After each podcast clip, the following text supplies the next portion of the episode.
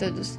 En el Café con Espiritismo de hoy traemos los comentarios de Gustavo Silveira.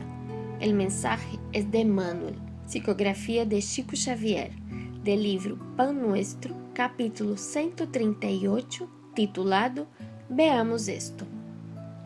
Generalmente estamos encarnados sentindo um vanidoso placer em atrair al maior número de pessoas a nosso modo de creer. Somos invariablemente buenos predicadores e eminentemente sutiles em la creação de razonamentos que abruman os pontos de vista de quantos não nos puedan compreender em lo imediato de la lucha. Semejante esforço não deixa de ser loable em algumas de suas características. Sin embargo, é imperioso recordar que o aprendiz del Evangelho, quando busca sinceramente compreender a Cristo, se siente visceralmente renovado em la conduta íntima. Quando Jesus entra no coração de um homem, lo convierte em testemunho vivo del bien e lo envia a evangelizar a seus hermanos com sua própria vida. Recordando a Francisco de Assis, que al final de su encarnación pide a los discípulos esparcir el Evangelio por Europa, advirtiendo que el uso de la palabra debería ser utilizada nada más que cuando sea necesaria. El benefactor Emmanuel trae el punto principal del mensaje de Jesús. Dice el benefactor que cuando Jesús entra en el corazón de un hombre, lo envía a evangelizar a sus hermanos con su propia vida.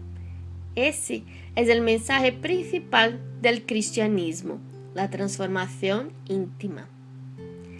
Jesús no trajo religiones, no trajo sectas, no trajo dogmas. Trajo el mensaje de amor que debe ser mucho más que hablado, debe ser vivido.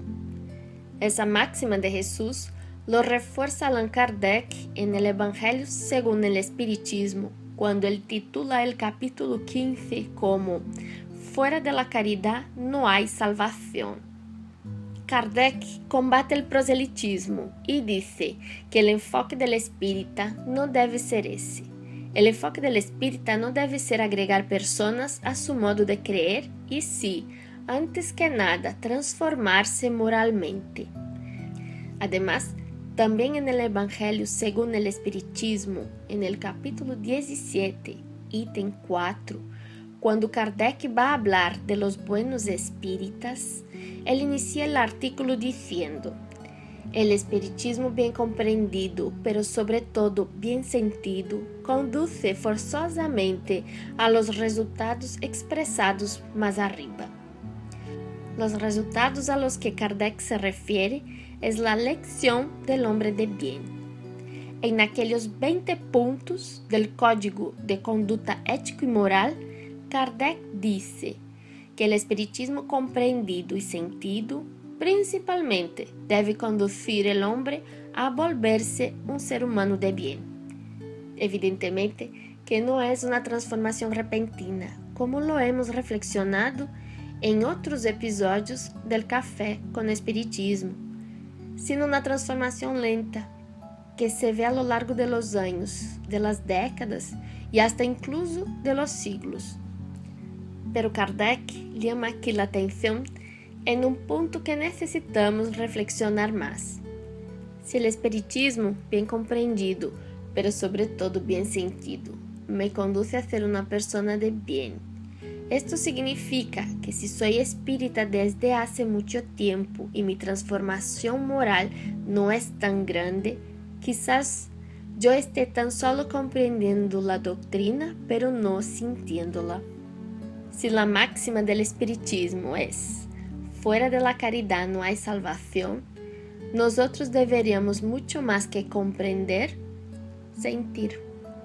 Mucho más que entender el mundo espiritual, que é evidentemente importante e aquele estudo é muito importante, deveríamos sentir lo que estudiamos, sentir las verdades espíritas. Emmanuel disse que a maior caridade que se pode fazer ao espiritismo é sua divulgação. Por nossa parte, nos atreveríamos a questionar: ¿no hay mejor divulgación del espiritismo que el de vivirlo? Por lo tanto, si deseamos ser seguidores del Cristo, busquemos nuestra transformación moral, que viene a través del auxilio que podemos prestar a los demás, para que un día podamos enseñar el Evangelio con nuestra propia vida.